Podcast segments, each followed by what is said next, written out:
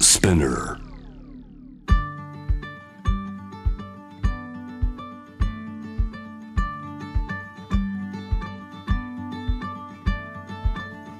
福本敦子の聞くコスメ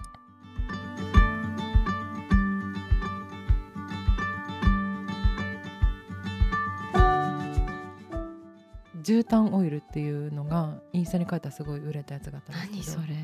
絨毯みたいなふわふわの肌になるっていう絨毯みたいなふわふわの肌はいえー、柔らかくなって明るくなるんですよすごく薬事法に沿って言うと明るい肌になりますぐらいのことなんですけどわえからないじゃないですかそうですねだからもっと身近な表現をするとそういうことっていう確かに絨毯みたいになりたい 絨毯みたいになりたいのかって今思いながら言っちゃったけどでも絨毯オイルですごいなんかみんな反応してくえーれでたりともめっちか、ゃ面白い、うんあとなんか小花パックで今すごく代表的なやつ売ってますけど中学生の小花みたいになるパックがあるって言ったらなんかそれ意味わかんないじゃないですうんか、うでんもなんかそれみんなすごい売れたんですようんへえクレアラシルみたいなイメージだったんですけど CM ああ なるほどね、はいはいはいはいはい。あでもそうやって言い返することで、まあ伝えていけることってありますよね、きっとね。あるしなんかその、女性には特にうん感覚で言った方がうーん。伝わりやすいかなっていうのもあって、えでもそれってその言葉に到達するプロセスってどういうふうなあの経てるんですか。私は結構直感型なのであ一緒。そこに似てますよね多う分、ん。唯一なんかこう 共通点一番強いところ便座そあこっかもた。そう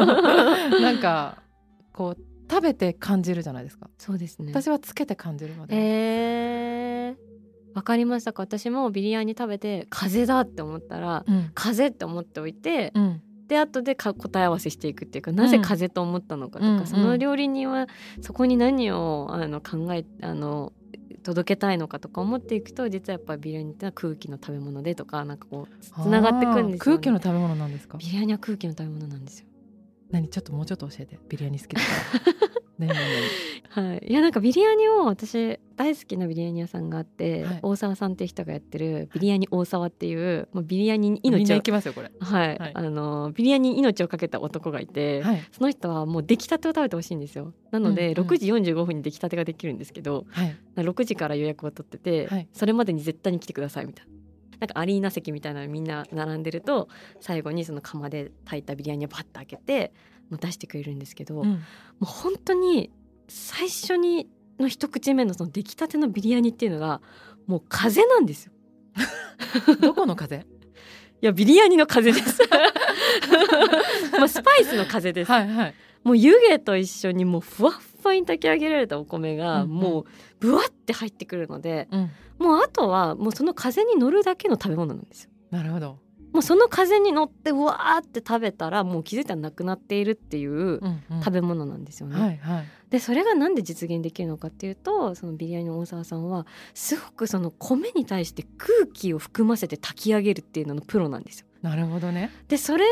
をそうのん空気を含ませて不安不安にしてスパイスとグレイビーとかがいろんなものの香りがぶわって立ち上がるその湯気とともに味わうっていうのの賞味期限っていうのがもう10分くらいしかないんですそよ。うですね今そすうごいいろんな言葉で説明してくれたけどそう多分一瞬ですよそねう一瞬のだから6時45分に来てほしいあとでも鼻が通りそうそのご 飯のめっちゃ通りますよねでも本当にだからなんか神の風に乗るみたいな食べ物でそれに乗れたら最高に幸せな場所に行けるんですよ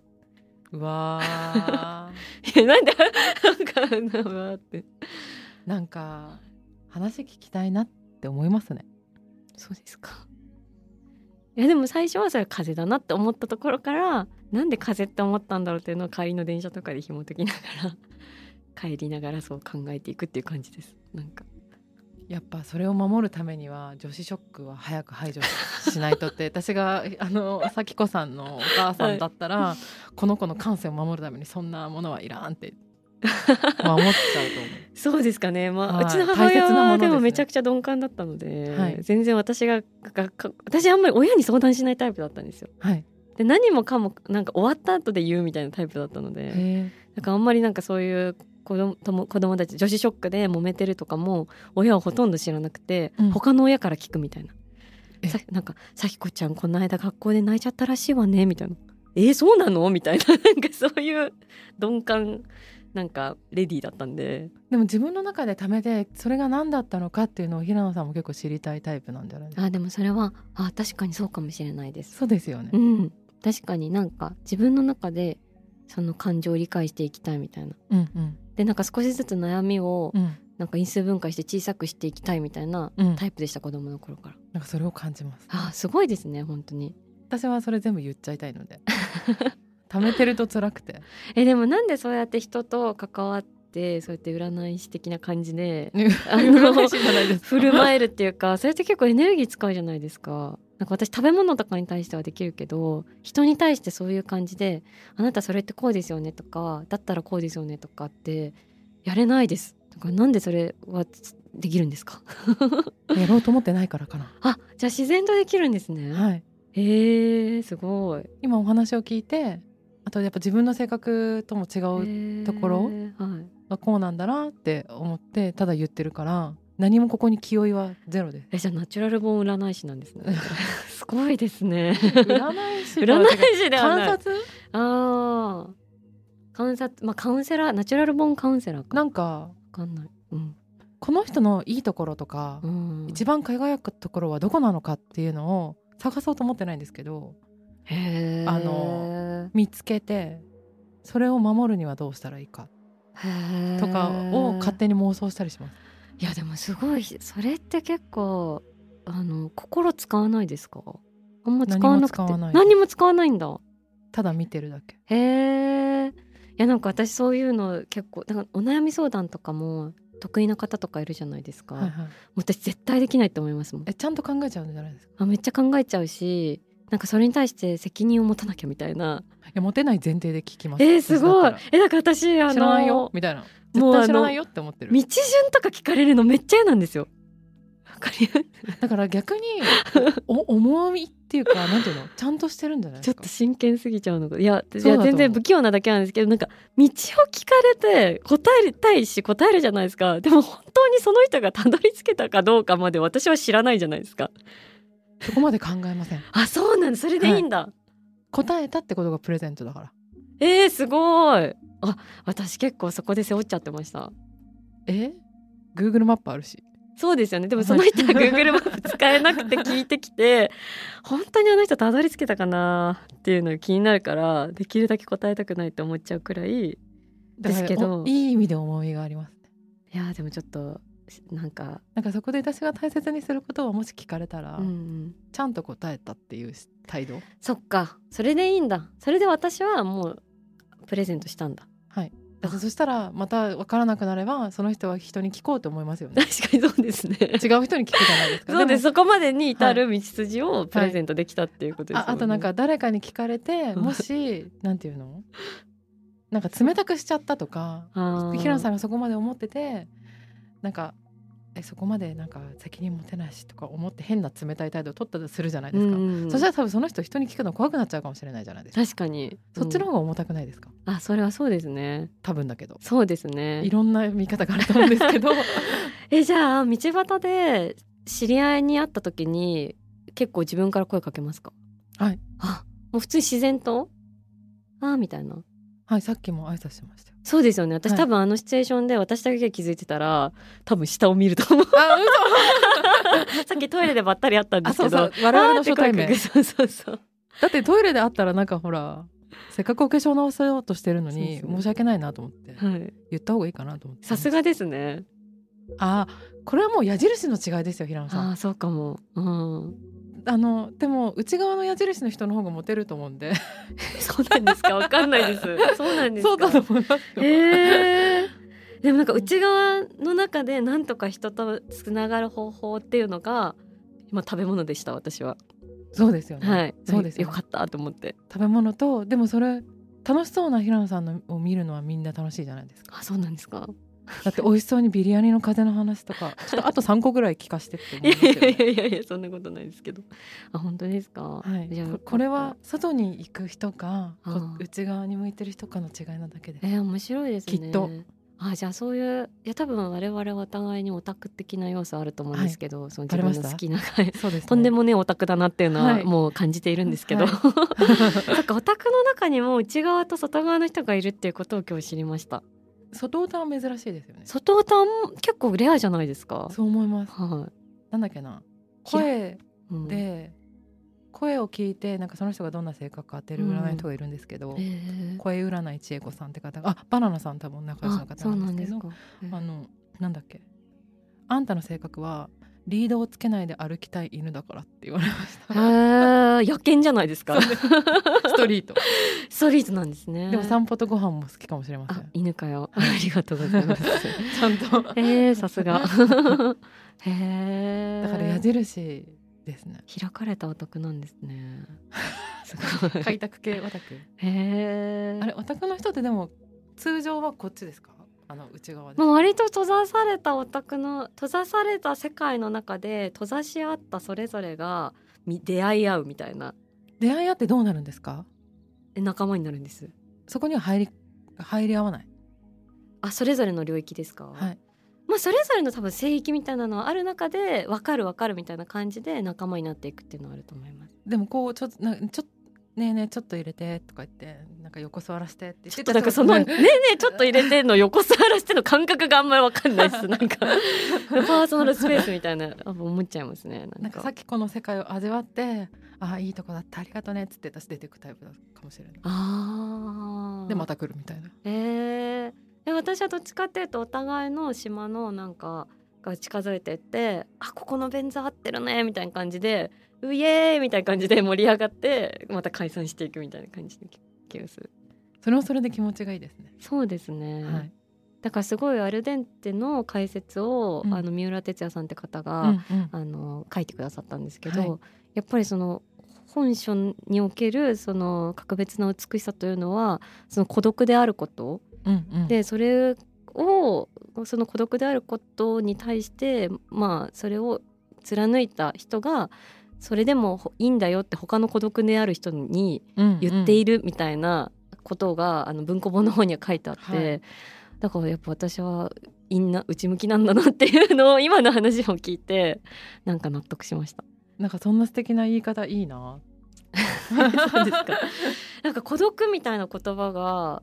ありますか？ ありますすごく感じますあるんですねありますそんなに開かれていても開き孤独ですね開き孤独 孤独の開きアジの開きみみたたいいなな感じであ 孤独ですよかなりへえ面白いだってどこにも属せないんだもんちゃんとあーそっかあーそれはそれこそあ鮎ゆですよあゆですね、はい居場所がな かった化化粧品業界の鮎です粧品業界のあゆ難しいそうね 複雑 居場所ないなって思いますよへえそうなんだでも似てる人が少ないのかもしれない、へーあなんかこれちょっと全然あの食と関係ない話でうん申し訳ないんですけど、私変わってるねって20代前半に言われすぎてあそうなんですか悩んだんですよ、へえ嫌な気持ちになったんですよあーそれで迷惑かけてるってことですかって捉えちゃってゃなんかそれ別に変わってるねって思ってても言わなくてもいいじゃないですかそうですねだってそうなんだもんうんでそれをなんで言ってんだろうって思っちゃってうんちゃんと捉えちゃったんうでん、すよ、ああなるほどでその時付き合ってた彼氏にい相談したんですよはいその人は天秤座で損得感情がすごく上手い人だったんですへよえ感情する何でもはいでなんか客観的なんですけどなんかすごいみんなが変わってるって言ってきてそれが嫌だみたいなの言ったらちょっと黙ってから「お前は別に変わってるんじゃなくて少ないってだけだから」って言われたんですよへえ面白いなんか変わってるのとじゃなくて数の問題って言わ ああれ て少ないね人種こういう人が少ないってことあだあとそ思いのます人種が少ないああ、うんそういうことかだからそういうふうに言われてるだけでねそういうい人が多かったら言われないやつだよみたいななんか質に問題があるんじゃなくて数の問題ってうへえ言われてなるほどってお思ーういい 話いいですよねんうんでもいいですよねそう希少生物をもっと珍重していくべきっていうかみんなモアモア個性とかいう割には外かにはあぶれる人のことをなんか糾弾してくるからもっとそういう希少生物ならではのあの素晴らしいかかご活躍をお祈りしております 引き続き希少生物はやっぱほら孤独じゃないああ確かにそうだから私あんまり自分が変わってるとかは思わないしそんなに言わ言われない気もするんですけど、まあ、その食オタの部分に関しては言われるかも確かにいいお店の条件挙げるとしたら何ですかそうですねまあいろいろあるなっていうふうに思うんですけど私はあの結構へこんでる店が好きです何何 何なんかあのほら出た出たこの小出しなんか気になるのを一個置きに来る気に羊羹を一つ置きに来うるざいですね、うんすいま好せきでんす茶道茶道茶道平野さんと のあの会話は茶道なんだと思います甘いよね、はい 取りながらねいやあの例えばなんか中華街とかに行ったりするともうなんかすごい大量の看板がブワーって出てるんですよねうんうんなんかよ五つ星シェフ四天王のなんかフカヒレみたいなはい食べ放題3980円みたいなのがもうブワーって出てる中ででこうずーっと歩いてるとなんかだんだんその街に対して目が慣れてきて、うんうんで全く看板を出してない店とかがパッて見えてきたりするんですよね。うんうん普段はそのなんかもうモアモア看板みたいなところに、はい もう隠れてるんですけど全く看板が出ていないあの店とかが逆に光って見えるようになってでそこに入ると本当地元のお客さんのためにやってる絶対取材を受けないなんか本当手作りのめちゃくちゃ美味しいマーラー顔屋さんとかうんだったりするんですよ。うんはいはいでそれが私の中ではなんかへこんでる店っていうかなんかこう潜んでる感じですそううあのまあバックそうそうそうバックそうそう引いてるは店、いはい前になんか看板とか置いてなくてこうギュッて引きになってる店ででもそういう店ってなんか吸引力はありそうですでもあるんだけどないというか、はいなんかないんだけどあるというかはい空割間そう見えないようになってるんですよね割とバーッと見てるとでも世の中のいいことの大半がそうですよねそうなんですよ見えないんで すよでもそれをなんかこうくそれこそ曇りなき眼はでい見定めていくと、はいある日その扉が開くんですよねなるほどでそれはいい店のことが多いです。へこんでる店だそうです皆さんへこんでる店とへかこみ なんかはいあのくぼみみくぼみそうですねあの結構その気配を消してる店。うんでも私あの特技として、はいちょっと一個相談なんですけど、はい自分の特技があのネットで絶対に欲しいと思ったものを探す能力とうまそうあとは、えー、とお店を決める時外さないっていうことであすごい食の知識ないんですけどす一ごいつもうん店の看板と店名を見ると美味しいかどうかわかるあーそれってありますかあ で もわかりますわかりますよ環境察知能力というかねでもそれ結構 Google マップでわかるんですすごいですねやっぱりすごい情あれナ報チュラル占い師だったのかなうん、だと思いますよ。 ナチュラル本占い師ならではのやっぱその限られた情報の中からもう本質を一瞬で掴み取るみたいな直感ってことですよね多分すごいクマだったらめっちゃ鮭取るのうまかったと思います よ。わかんないけど今適当なこと言ってるけどあでもこの間友達と恋愛の話とかをしてて、うんはいなんかまた全然関係ないんですけど、はい目の前にいる時にはい一番頑張んなきゃダメだみたいな話になったんですよ。へー例えばいいなって思う人が目の前にいたら声かけるとか、はいなんかこの間もあのデザイナーの友達うとんうん食事に行ったら、そこのシェフが挨拶その人にしたかったんだけど、うんうんうんあの素敵なお店をいっぱい作る人だったから、行こうかどうか迷ってたんですね。へーでそういう時に行かないのはダメだみたいなそういうそういう時に鮭がいたら取るクマにならないとっていう話 をすごいちょうどしてたとこだったので、はいえーすごいですね、はいいや私今いきなり木彫りのあの鮭の置物があの見えました見えましたから言ったんですけど やっぱそういうことなんですね私のマインドがそうなんですかねあーかっこいいですねでもなんかそんななんかワイルドに戦ってる場合じゃないんですけどねいやいやいや美しいじゃないですか、はい、木彫りのとかめっちゃ美しいですよねでも瞬間的にこれだと思ったらやっぱ